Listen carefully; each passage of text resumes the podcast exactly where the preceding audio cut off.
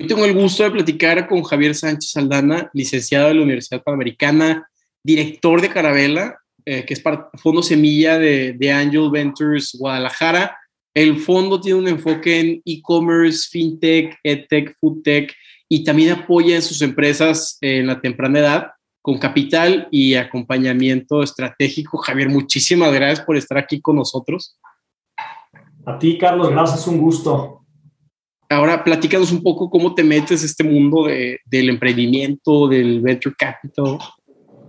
Fue, fue, un poco de rebote porque yo, yo fui emprendedor. Eh, en 2005 empecé con un emprendimiento muy sencillo. En 2007 lo formalicé. Era un emprendimiento no tecnológico, pero sí teníamos algo de innovación en una industria muy tradicional.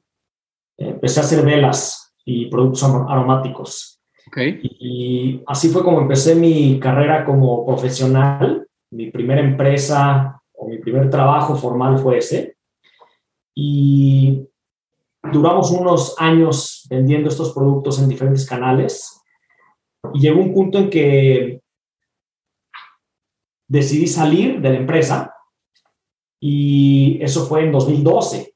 Yo todavía, bueno, acababa de terminar de estudiar hace unos años y decidí de alguna manera probar eh, diferentes como, como caminos en la parte profesional y me involucré en una empresa eh, muy distinto, el, el, rubro era una empresa eh, totalmente diferente en el área administrativa. Y después de eso, dos años después, decidí entrar a IBM como para conocer lo que era una empresa global yo ya había trabajado en mi propia empresa, en una empresa chica, mediana, y ahora quería conocer lo que era una empresa grande a nivel eh, global. Y estuve dos años y ahí aprendí muchísimo, pero me di cuenta que el mundo corporativo no era lo mío. Yo quería regresar al ecosistema emprendedor. Y tuve una experiencia muy padre de un viaje que hice a un hub de, de emprendimiento a nivel internacional de los principales y me voló la cabeza. Dije, aquí es en donde quiero estar regreso, invierto en una startup, eh, lo poquito que tenía en ese momento lo invertí todo, lo hice muy mal y me fui a trabajar al startup. Renuncié a IBM prácticamente de la noche a la mañana. Y después de eso, eh, pocos meses después, la empresa tronó. Pero yo había ya eh, buscado capital y me acerqué a Angel Ventures, a la oficina de Guadalajara, que en su momento eh, tenía un fondo, perdón, no tenía un fondo, tenía una red de ángeles inversionistas. Entonces, por ese primer acercamiento fue que yo ya los tenía en el radar. Y por circunstancias de la vida, un año después, después de yo haber tronado este startup, eh, buscaban a un director para la oficina y fue que tuve la oportunidad de entrar al proceso y me invitaron a participar con el objetivo de levantar un fondo propio, que hoy en día es Carabela, y bueno, ahora ya también como socio de, de, la oficina del fondo. Entonces, eso es un poco de cómo llegué aquí. Ahora, ¿qué pasó con el startup que, que pues quebró o, o, qué aprendiste de ese startup para tus siguientes o, o, ya para cuando llegaste al, a Carabela? Que, pues digo, si, te das, si ya sabes cómo falla un startup, cuando alguien te hace un pitch, ya puedes medio leer si, si la empresa va a sobrevivir o no. Sí, fíjate que fue una experiencia muy dolorosa en ese momento y, ahorita me río y digo, no puede ser posible que hayamos cometido esos errores, ¿no? Y, y, la empresa tronó no por cuestión de mercado, no por cuestión de, de operación, tronó porque los, los accionistas en ese momento y el emprendedor en ese momento eh, no estudiamos lo suficiente y no nos metimos a investigar para, para saber que había formas muy eficientes de levantar capital sin tanto papeleo y sin tanto problema, ¿no? Nos faltó eh, experiencia y apertura para invertir en lo que hoy todo el mundo invierte, que son los safes y las notas convertibles y los documentos convertibles, ¿no? Y entonces fue un tema más como de, de desconocimiento de cómo invertir, porque yo, yo entré como inversionista y decidí después, por acuerdo común, entrar como parte del equipo, ¿no? Del, no fundador, pero sí como first employees, ¿no? Y entonces fue un aprendizaje padrísimo porque todo lo que yo hice mal en ese momento, que fue mucho en muy poco tiempo, hoy lo veo y digo, wow, ¿no? Si hubiera sabido eso, estaríamos en otro lugar. Pero bueno, todo esto me ha ayudado a, a tener mucha sensibilidad como emprendedor, que yo fui emprendedor, y también ahora como inversionista, ¿no? Y es mucho lo que estamos haciendo desde Carabela y yo he hecho también personalmente, con mucha evangelización, tanto para emprendedores, pero también como para inversionistas, para que conozcan que hay formas de invertir muy eficientes y que eso eh, puede generar como mucho menos fricción eh, para poder apostar al crecimiento de un startup. Ahora, eh, ¿crees que en IBM o en una empresa grande sí aprendiste o, o era como es un extra o de verdad hubieras dicho, pues mejor me quedo en el mundo del emprendimiento porque mucha gente sí tiene ese bichito de, o yo que emprendí un rato, pero siempre tengo esta necesidad de que si me meto una empresa y luego digo, no, pues ¿por qué si no lo quiero? Pero hay como esa tendencia hacia no sé, todos los caminitos te llevan a una empresa grande y luego ni te gusta. Mira, eh, no soy coach de carrera ni mucho menos, pero yo, yo, yo veo dos caminos, ¿no? Y muy válidos los dos. Lo que sí creo es que si ya tienes muy claro qué quieres hacer, dedícate a eso, no pierdas tiempo, ¿no? Y si eres bueno además, no pierdas tiempo probando otras cosas, ¿no? Yo creo que vale la pena fortalecer esa ruta de carrera. Si no lo tienes claro, como fue en mi caso, que yo tenía como un objetivo de estar en el lado emprendedor, pero o en el ecosistema emprendedor, si quieres verlo así, pero no tenía claro por dónde, yo sí quise probar, ¿no? Y quise probar y quise aprender lo que era tener una empresa propia, lo que era trabajar para alguien, una empresa chiquita, una empresa global. Sí, sí puedo decir que aprendí muchísimo en cada etapa. No me arrepiento, pero tal vez hubiera sido mejor agarrar una ruta eh, mucho más temprano, ¿no? Que creo que eso es importante. Pero sí, en IBM aprendí muchísimas cosas. Lo que tiene IBM, fuera de que es una empresa muy burocrática y, mi trabajo era muy, muy aburrido, si lo quieres ver así, porque era lo mismo todos los días. Suena aburrido. Sí, pero yo estoy en un área muy interesante en donde tenía un exposure eh, con personas de Canadá y Estados Unidos. Yo trabajaba en un área de análisis comercial para VPs de ventas en Estados Unidos. Entonces, realmente como mis stakeholders eran de muy buen nivel, ¿no?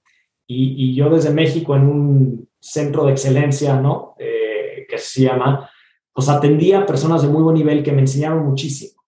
Y en IBM, eh, lo que más aprendí, lo que más me gustó es cómo capacitan a los colaboradores y todas las herramientas que te dan para tú poder capacitarte y poder, vamos a decir, escalar en esa montaña corporativa. Y eso me encantó de alguna manera, pero realmente la chamba no era para mí. ¿no? Eh, aprecio mucho, conocí mucha gente, eh, aprendí mucho, pero, pero no fue lo, lo, mío a, largo plazo. Pero sí creo que me dio muchas bases. El inglés, practiqué muchísimo mi inglés y, hablaba perfecto, ¿no? Ahorita ya sin practicarlo lo pierdes un poco, pero aprendes y conectas los puntos y te das cuenta que lo que, lo que hiciste en ese momento o en los trabajos anteriores te ayudan para hoy poder hacer cosas mucho mejor. Entonces yo creo que sí vale la pena aquellos que tienen la espinita, que lo tomen en cuenta, que si alguien quiere meterse al ecosistema emprendedor, a veces es difícil entrar a un fondo, eh, que entre en una startup, o al revés, entras a un fondo para después trabajar en una startup. Y yo creo que sí vale la pena aquellos que quieren emprender, que de alguna manera sí prueben en cabeza ajena o en una empresa vamos a decir, una tercera empresa eh, y aprendan muchísimo, ¿no? Y, de ahí salen estas hoy conocidas como mafias o grupos de gente que estuvo en ciertas empresas o en ciertas startups, que aprendió y hoy está aplicando eso afuera en su propio emprendimiento. Entonces yo creo que sí son escuelas muy válidas. Ahora, todo esto de mafias, ¿te refieres tipo a la mafia de PayPal y todo eso que entre ellos se, se invirtieron para sus emprendimientos, ¿no? Exactamente, que son personas que trabajaron en ciertos puestos relevantes de, crecimiento, de growth, y que hoy en día están eh, lanzando sus propios emprendimientos y que los mismos founders de estas empresas los están apoyando y se está haciendo un grupo muy, muy padre, ¿no? Y es, y es una cascada lo que se genera eh, de estas empresas que ya tuvieron oportunidad de levantar capital y, crecer exponencialmente. Entonces sí, PayPal, la mafia de Rappi, la mafia de Quesky, la mafia de lo que le quieras poner, ¿no? Que, que cada vez hay más. Claro, pero ahora, ¿qué tan factible es eso en México cuando, pues digo, en Estados Unidos hacen la empresa, hacen el IPO, lo meten a la bolsa de valores, se hacen tremendamente ricos los fundadores o venden la empresa y cada quien tiene un network de 500 millones de dólares y ahí empiezan a invertir entre sus amigos. Pero pues, en México, que hay como 124 empresas en la bolsa de valores, eh, ¿qué tan factible es en México cuando muchas veces no es una opción meter tu empresa a la bolsa de valores este, y capitalizarte como pasa en PayPal? ¿Cuál es la dinámica en México? Sí, definitivamente es muy diferente el tamaño del mercado, el volumen del ecosistema y demás. Además, también somos mucho más jóvenes como ecosistema. Eh, te, voy a decir una cosa, ahí sí la magnitud es enorme en Estados Unidos, ¿no? Pero te voy a decir casos reales. Aquí ha habido eh, transacciones secundarias, que quiere decir que, que un inversionista grande compra a algunos inversionistas chiquitos, es decir, no es un exit, no es una salida completa, sino que hay transacciones que generan liquidez, tanto para los inversionistas como para los propios founders o incluso eh, varios startups en México ya tienen un option pool y tienen un, como un eh, paquete de acciones reservado para sus propios eh, colaboradores y ya ha habido liquidez. Empresas de Guadalajara, empresas de otros lugares de México que han tenido estos eventos de liquidez y eso permite que los founders empiecen a invertir. Tal vez no los tickets enormes ni con la frecuencia ni el volumen como pasa en Estados Unidos, pero aquí conozco varios emprendedores que ya invierten tickets de 5 mil, 10 mil, 25 mil dólares en muchas empresas. Eh, y, son founders que tú seguramente has conocido, eh, que no te imaginabas, que ya están con 10, 15 empresas en su portafolio. Y eso es, uno, por las pequeñas salidas que ha habido, o algunas salidas también grandes que también ya ha habido, como la de Corner Shop y demás, pero también los founders hoy en día, eh, a diferencia de mucho tiempo atrás, como, como que se creía que el inversionista metía el capital, el emprendedor operaba y no se pagaba un sueldo, ¿no? Hoy en día, los sueldos que se pagan los founders, ya que levantaron ciertas rondas más avanzadas, son sueldos muy competitivos y eso les permite diversificar también. Entonces, hoy ves en México una dinámica donde los mismos emprendedores ya están invirtiendo en otros emprendedores y eso está padrísimo. Obviamente, va a ser mucho más. Y si el mercado de valores lo permite, que yo creo que hacia allá va, va a ser exponencial, pero hoy en día es un nivel como, como previo, ¿no? Pero ¿cómo se pone también el salario o cómo funciona que el founder se pone su propio salario cuando pues muchas empresas luego batallan con liquidez, ¿no? O es más como después de ciertas rondas ya puedes decir, ok, ya me puedo este, pagar mis X cantidad de pesos al mes. Sí, la verdad es que es, un tema que se platica mucho con los inversionistas eh, y obviamente conforme va creciendo la empresa y va teniendo inversionistas eh, más grandes, hay, hay, temas como más estratégicos y más estructurados, ¿no? Pero hoy en día los founders saben, digo, cuando van empezando, eh, tenemos el caso de uno que apenas está empezando a pagar después de algunos meses desde que empezó. Él tomó la, tomó la decisión de, de, de vivir con algo de sus ahorros hasta que levantara cierto monto, ¿no? En este caso fueron como 500 mil dólares. A partir de ahí se empieza a pagar algo, que tal vez no es un sueldo de mercado, ¿no? Eh, lo sabemos, pero porque no son los únicos, ya tienen que empezar a contratar el equipo. Vamos a pensar que a partir de Serie A es cuando ya deben de estar ganando un sueldo ya de mercado, de muy buen nivel, eh, porque queremos que el, que el emprendedor o los emprendedores y su equipo estén enfocados y no estén preocupados por, por el tema económico, que, que, muchas veces es importante, ¿no? Entonces, sí, yo creo que a partir de ciertos milestones ya puedes empezar a ganar sueldos de mercado y mientras tanto, pues hay que apostarle, ¿no? Ahora, ¿cómo también ves una empresa? ¿Cómo analizas que hay buena cultura? Este, métricas que, que son, no son tan tangibles como un número. ¿Cómo sabes que, que un founder se va a llevar bien con, con su otro socio? O, que la cultura no es tóxica? ¿Cómo te vas dando cuenta? ¿O es más una apuesta donde dices, ok, tomo el riesgo en base a los números? Mira, depende de la etapa en la que entra cada fondo. En el caso de Carabela, que es un fondo que entra muy temprano, en etapas pre-semilla y semilla, también podemos invertir un poco antes de Serie A. Obviamente, entre más temprano, menos cosas hay, ¿no? Menos números hay, menos certidumbre hay.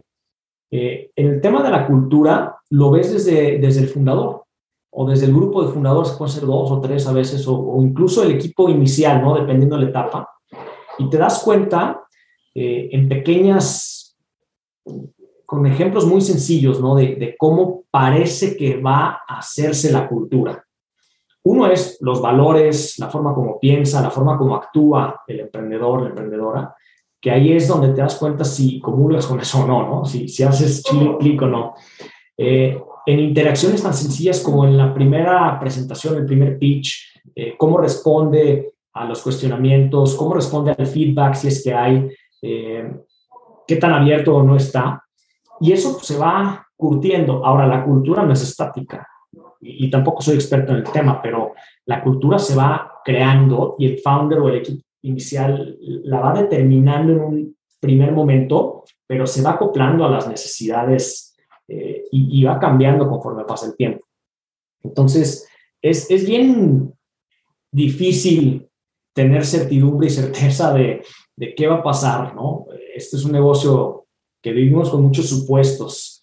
Eh, cuando hay números, sí nos fijamos en los números, pero cuando no hay números, nos fijamos en la visión, en el potencial que hay y, vemos si el equipo que está al frente creemos que es el, el indicado, ¿no? Y mucho tiene que ver con esto, con cómo haces clic y, y, cómo crees que, que se siente eh, eh, esta relación contigo, porque así va a ser también con sus primeros eh, colaboradores. Entonces, mucho también se va creando sobre la marcha. Ahora, Javier, ¿tienes ejemplos, historias de alguien que hizo un muy buen pitch, trabajo, y que sí se fue para el cielo? Y otra persona que, que dices tú, o otra empresa, o que dices tú, no, hombre, qué terrible este, entrevista. Sí, no, no, te voy a decir nombres ni, ni de no, no, no. empresas, pero sí, hemos tenido los dos casos. ¿eh? Hay gente que no es muy buena presentando. Eh, hay gente que le falta como, como ser más, eh, más, no sé si decir abierto, pero más aventado. Eh, hay perfiles que, que, no son tan buenos vendedores, ¿no? Que, que no hablan muy bien, pero ejecutan de una manera espectacular, ¿no? Y sí nos ha pasado. Eh, y al revés, eh, creo que nos ha pasado más eso que lo siguiente, ¿no? Hay gente que es muy buena presentando, que dices, wow, este cuate o esta niña tiene muy buenos skills de comunicación, pero los fundamentales del negocio no los ves, ¿no? Y, no te dan los números o, no es un mercado suficientemente atractivo o un problema suficientemente relevante.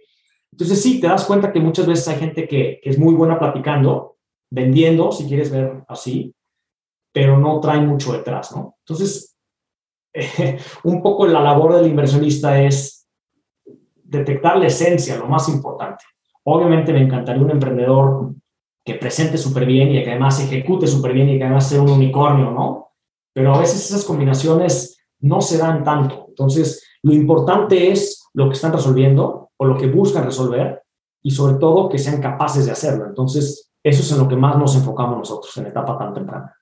Es que también es muy poca la gente que sabe vender y sabe crear, ¿no? Es, es un conjunto, o, cuando sabes hacer las dos cosas, este, te vuelves un, una, un monstruo, una bestia. Ahora, estos... Sí, y por eso es tan importante, perdón que te interrumpa aquí, no, no, no, es dale, importante dale. tener equipos complementarios. Para nosotros eh, es prácticamente imposible invertir en una persona, porque, porque es bien difícil que sepas de todo.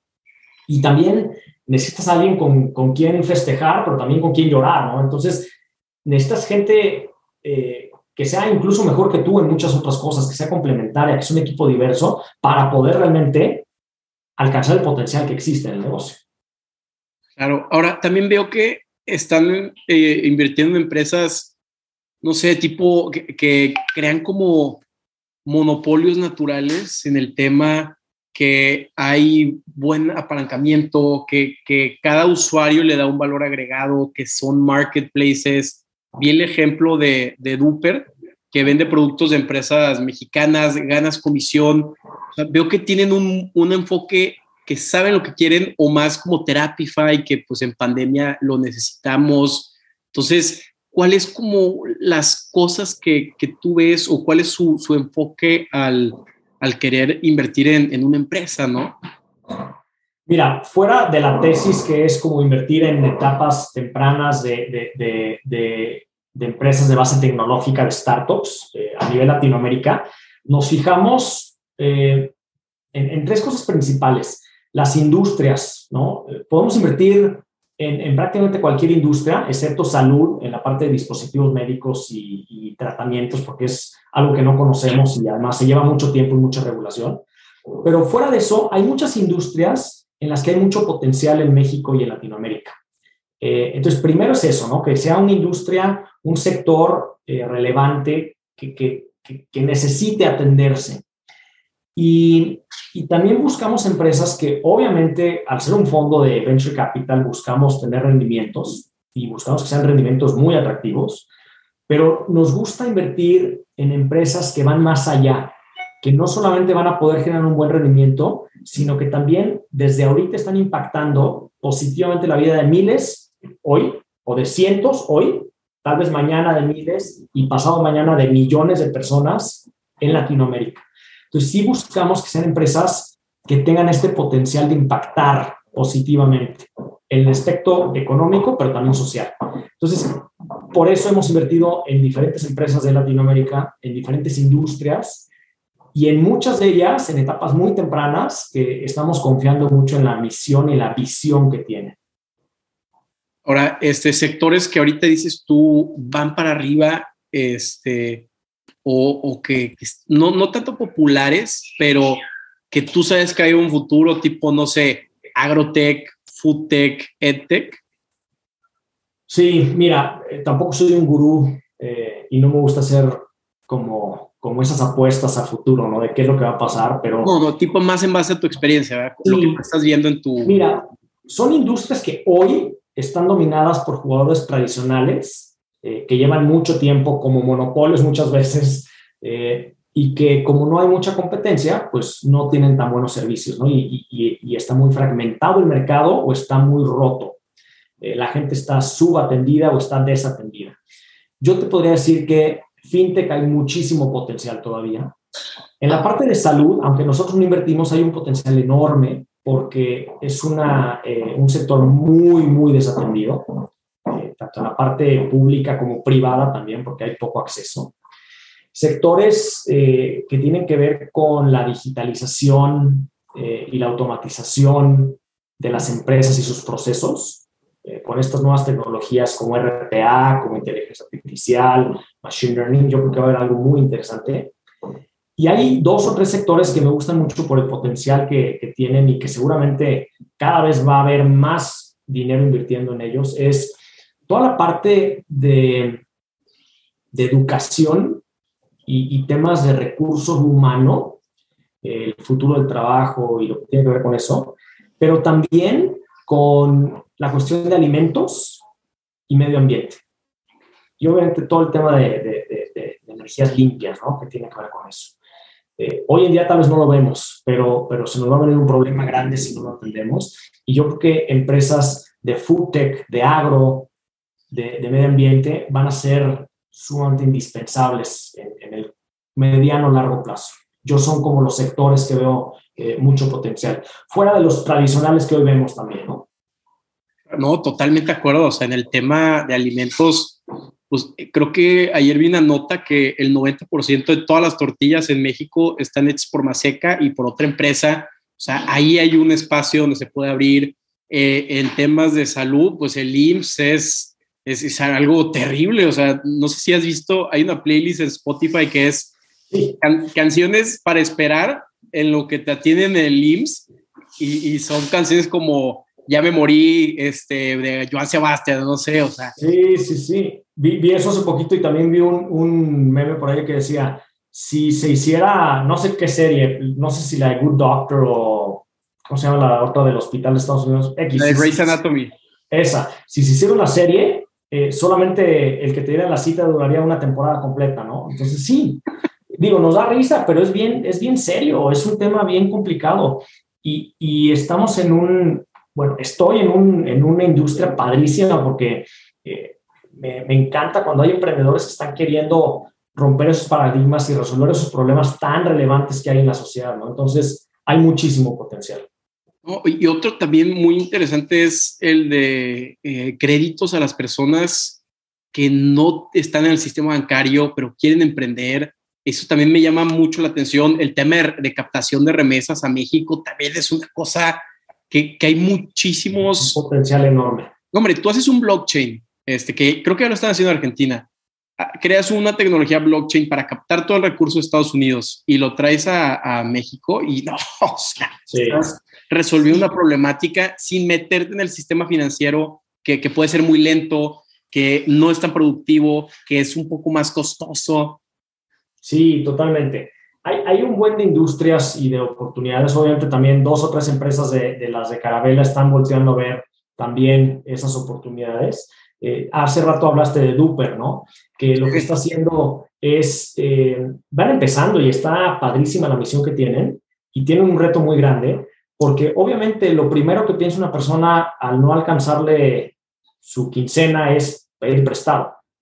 Y, y, cada vez hay más fintechs. Y a ver, está padrísimo, ¿no? Que resuelvan ese tema, pero no se resuelve de raíz. Aquí lo que está haciendo Duper es que están dándole herramientas para que generen un ingreso extra adicional y al final de cuentas dejen de pedir un crédito eh, cuando ellos lo pueden generar su propio recurso, ¿no? Entonces, obviamente también es cambiar el chip y realmente es buscar resolver problemas de raíz, ¿no?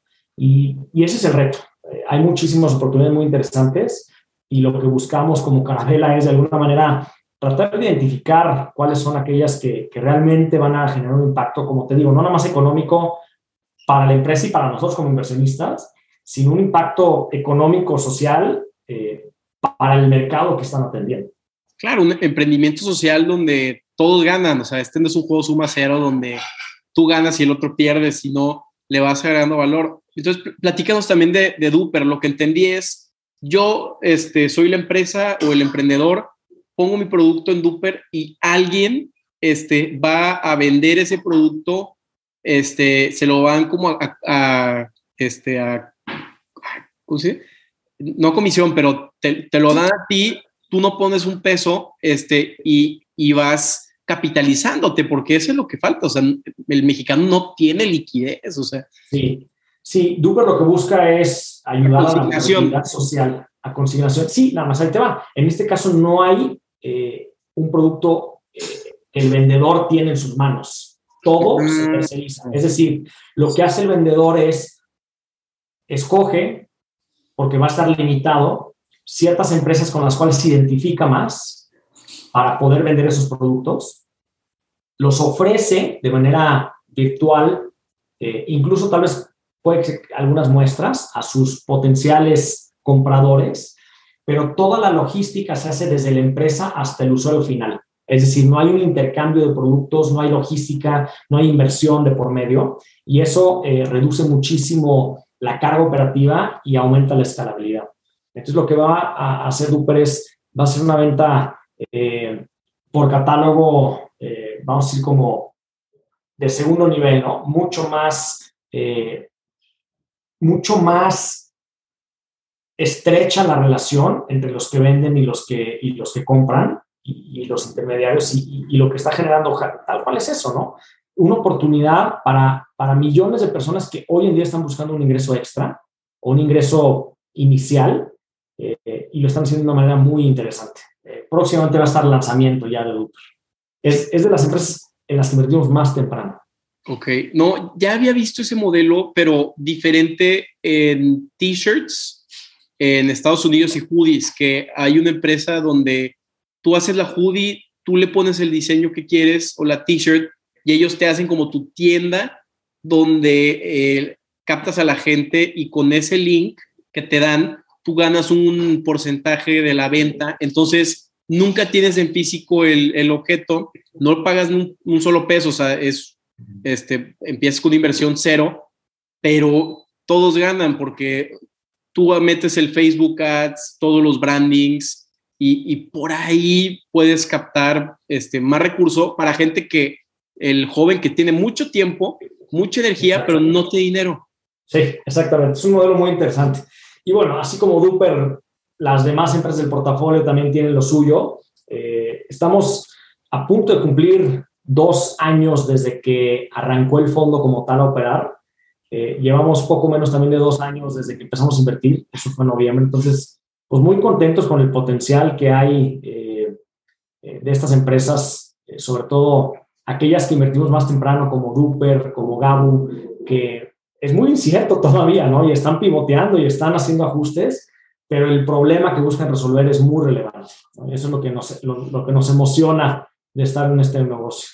Pero Javier, también qué, qué padre y felicidades. ¿Y cómo le hiciste que tú llegas a Angel Ventures y, y te dicen, no, hombre, haz tu propio fondo? O sea, o algo vieron en ti, eh, obviamente, pero también que había otra visión o, o, algún consejo para la gente que quiera, eh, no sé, o sea, crear ese caminito, porque no a todos les dan un fondo este, para invertir, ¿no? Y más en México que no hay liquidez.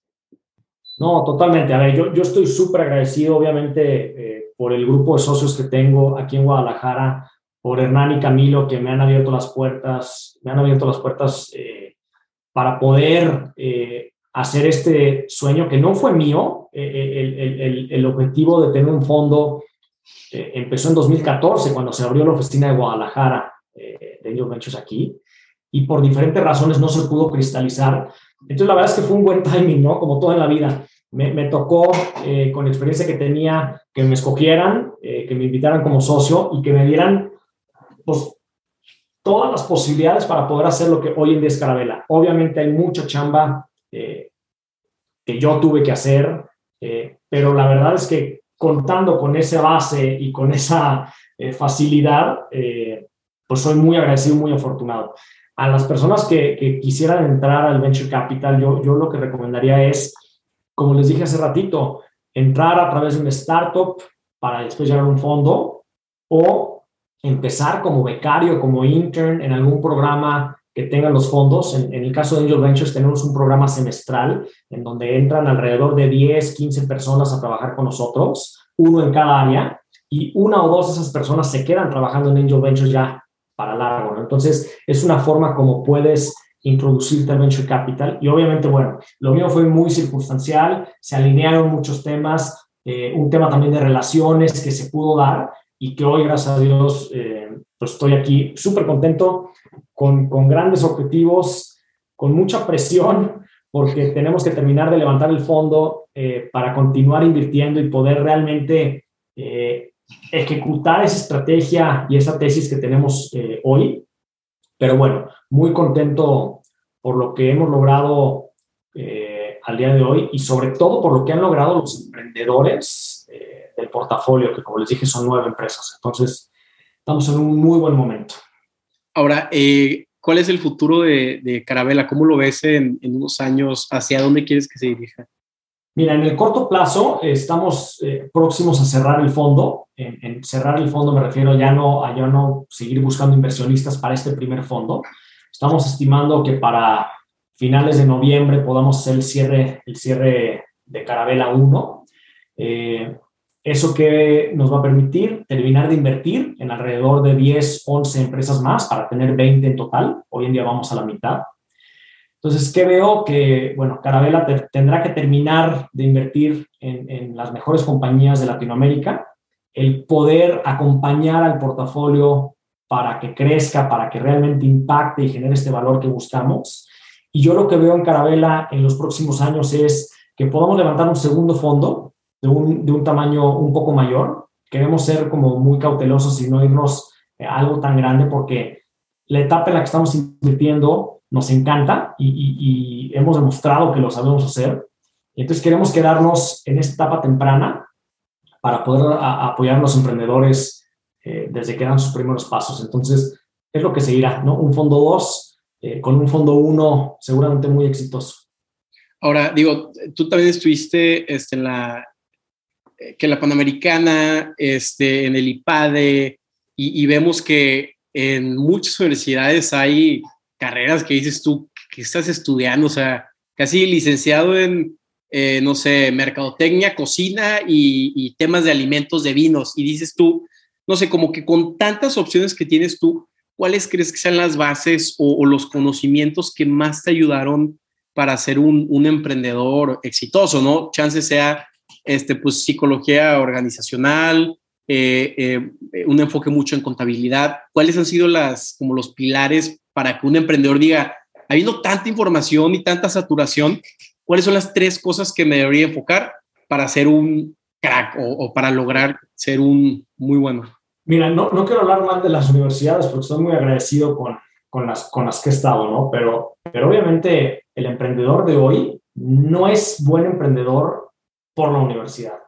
Es buen emprendedor por los cursos que ha tomado, por toda la información que hoy en día eh, hay, hay, en las redes sociales, por todos los, eh, lo que quieras, ¿no? Programas de aceleración.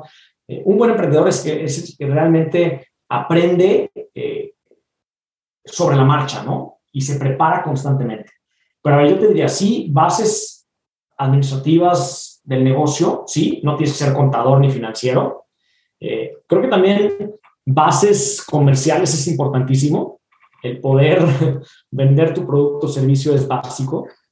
Eh, mucho tema de inteligencia emocional, de, saber eh, cómo llegar a las personas, eh, creo que es importantísimo. Y yo no estudié eso, pero tampoco lo conozco mucho, pero creo que es importante todo ese tema como de psicología, de poder, de poder entender cómo, cómo pensamos el, el ser humano y cómo poder llegar a, vender ¿no? algo. Eh, y otro tema también bien importante, obviamente el tema técnico, eh, que no todos somos desarrolladores, pero, pero si tienes bases eh, de eso, creo que puede ser muy interesante. ¿no? Y como dije al principio también, consolidar y saber formar un equipo, porque solo es bien difícil.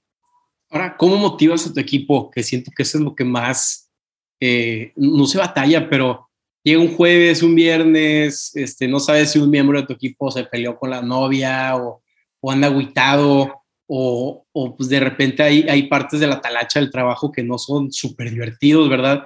¿Cómo los motivas para que sea mínimo un, un, esfuerzo constante, no? Sí, fíjate que, a ver, como cuando era emprendedor, cuando teníamos la, la fábrica de velas y productos aromáticos, teníamos a varias personas operadoras, ¿no? Vamos a decir, de, un nivel socioeconómico no muy favorecido y, y, eran como 15 personas, ¿no? Y es, estoy hablando desde mi experiencia como emprendedor, ¿no? Claro, sí, sí. Eh, era, era bien difícil eh, porque tienen necesidades y tienen problemas eh, muy, muchas veces muy distintos a los que personas tal vez con un grado de estudios mayor o un nivel socioeconómico mayor a veces tienen, ¿no? Y, también, no son excluyentes, ¿eh? Pero era, era bien, bien difícil eh, el poder manejar esa relación y además siendo tan chavo, ¿no? Yo tenía, híjole, eh, tenía 18, como 20 años, ¿no? Entonces sí era complicado. Y fui aprendiendo sobre la marcha. Y luego también, pues teníamos un equipo de diseño, un equipo comercial y, y pues mucho es la empatía. O sea, obviamente yo siempre he sido una persona que, que me considero como muy humana en ese, en ese, sentido, ¿no? Igual y a veces hasta más, eh, de, un corazón como muy calientito, ¿no? Nada frío.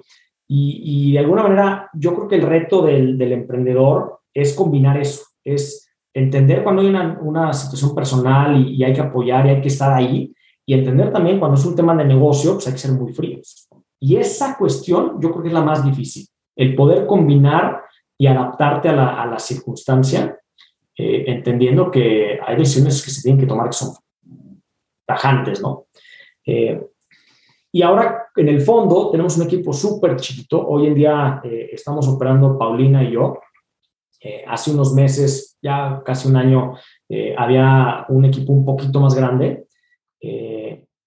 y también es difícil, a final de cuentas, con la pandemia, la relación virtual ya no es presencial, eh, Paulina, por ejemplo, hoy vive en Veracruz, yo vivo en Guadalajara. Entonces, es bien difícil y yo creo que ahí tengo un, potencial o más bien un área de oportunidad grande para poder realmente eh, eh, ser mucho mejor en ese sentido. Claro, porque tampoco quiere ser el jefe gritón que los estés diciendo, hey, ponte a hacer esto, pero tampoco quiere ser una persona sumamente cálida donde de repente pueden aprovecharse de, de esa calidez o lo que sea. Entonces es como que el punto medio entre saber cuándo presionar, cuándo poner tu límite, pero también entender que, que, todos somos humanos y al final del día somos muy emocionales y, y chance no tomarlo tan personal, pero es, es dificilísimo el manejo de personas porque tú como un fundador probablemente estás mucho más motivado que, pues algún empleado mucho más bajo porque tú estás poniendo tu nombre y tu reputación a la línea o tienes mucho más que perder que, que pues, el güey que hace los Exceles, ¿no? O sea...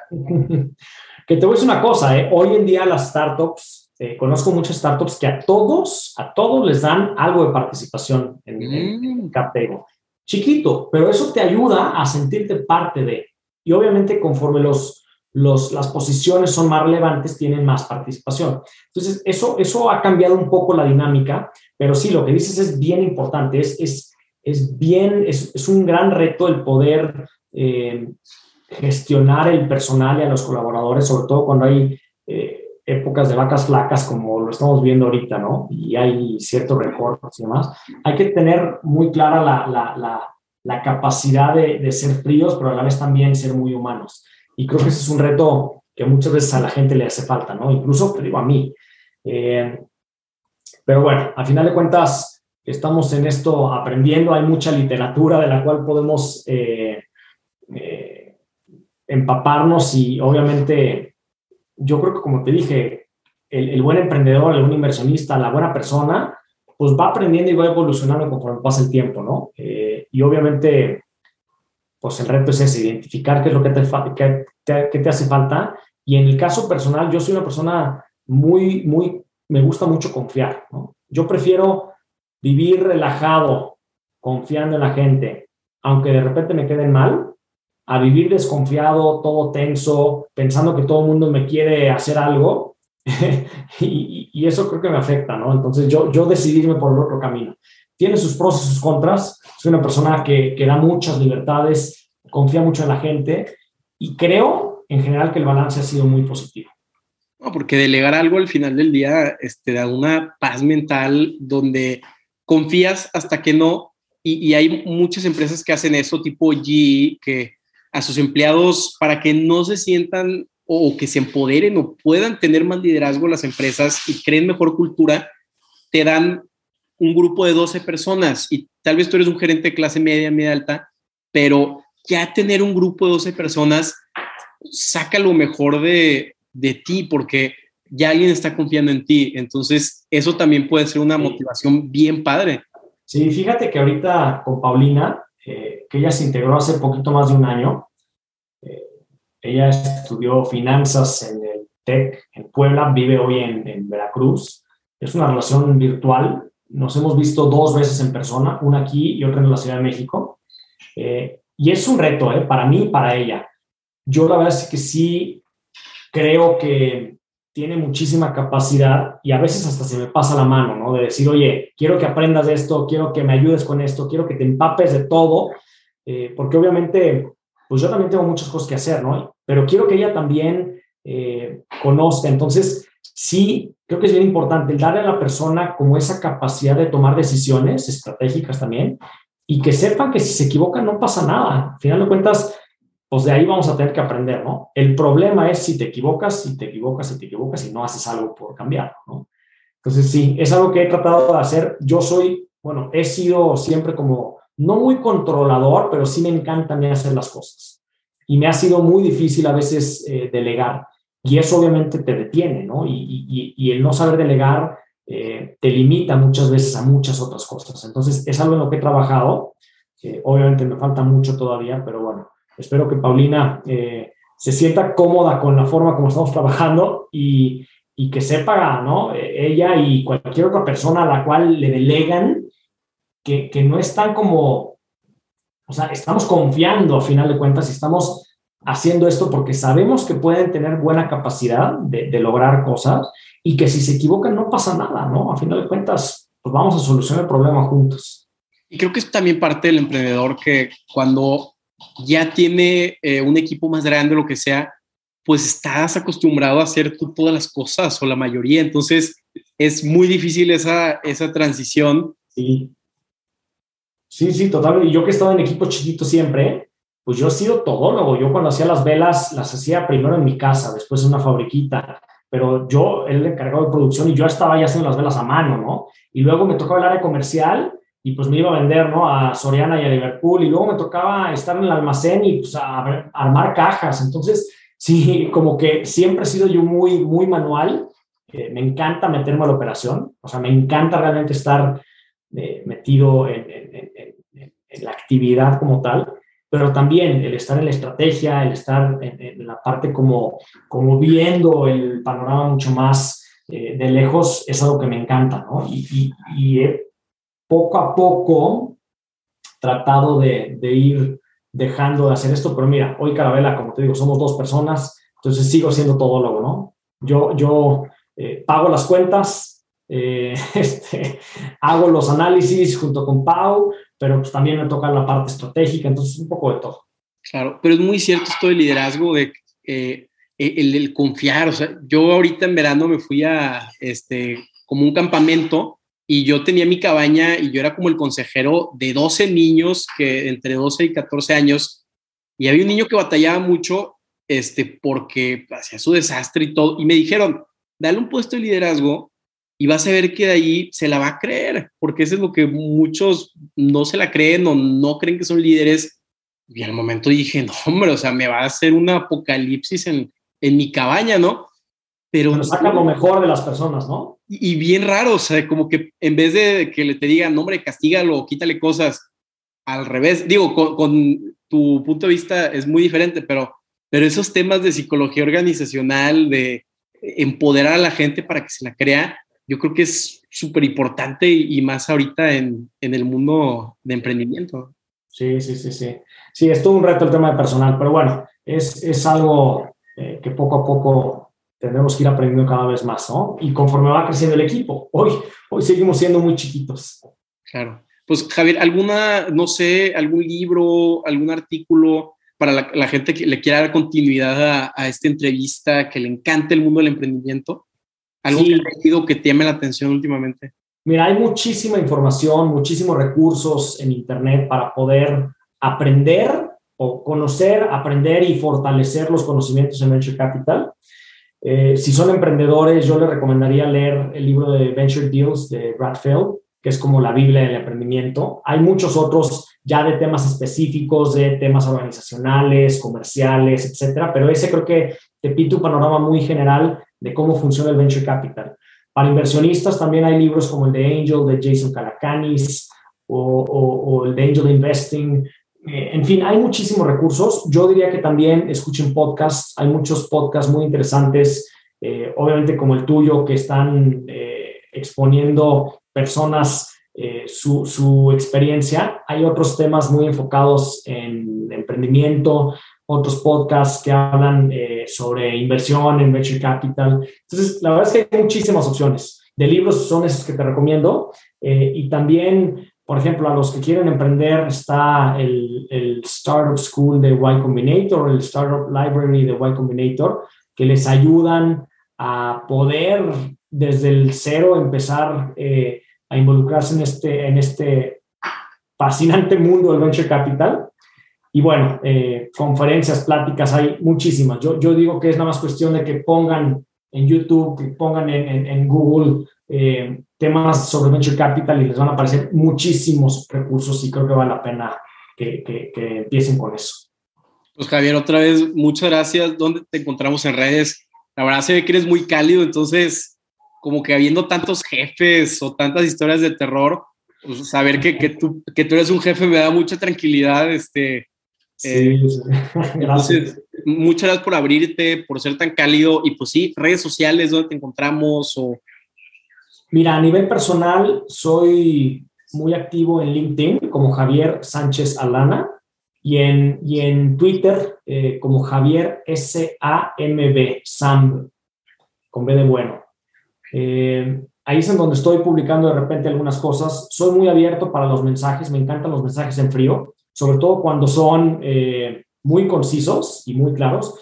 Trato de contestar todo, lo hago en algún momento, no va a ser inmediato, pero sí tengo un inboxero en todas mis redes y en todos mis correos en algún momento. Entonces, bueno, bienvenidos y encantados de platicar eh, con quien tenga alguna inquietud, ya sea como emprendedor o como inversionista, acerca del Venture Capital. Y gracias a ti, eh, Carlos, por la invitación. De verdad, disfruté mucho la plática y espero que podamos haber, eh, espero haber ayudado a, a mínimo una persona. No, 100%. Y digo, una disculpa ahí si te quitamos tu hora de comida. No, hombre, este, yo como muy variable, yo como a partir de las dos y media, tres. Perfecto. Pues Javier, otra vez muchas gracias, estamos a la orden. Que estés muy bien. Gracias.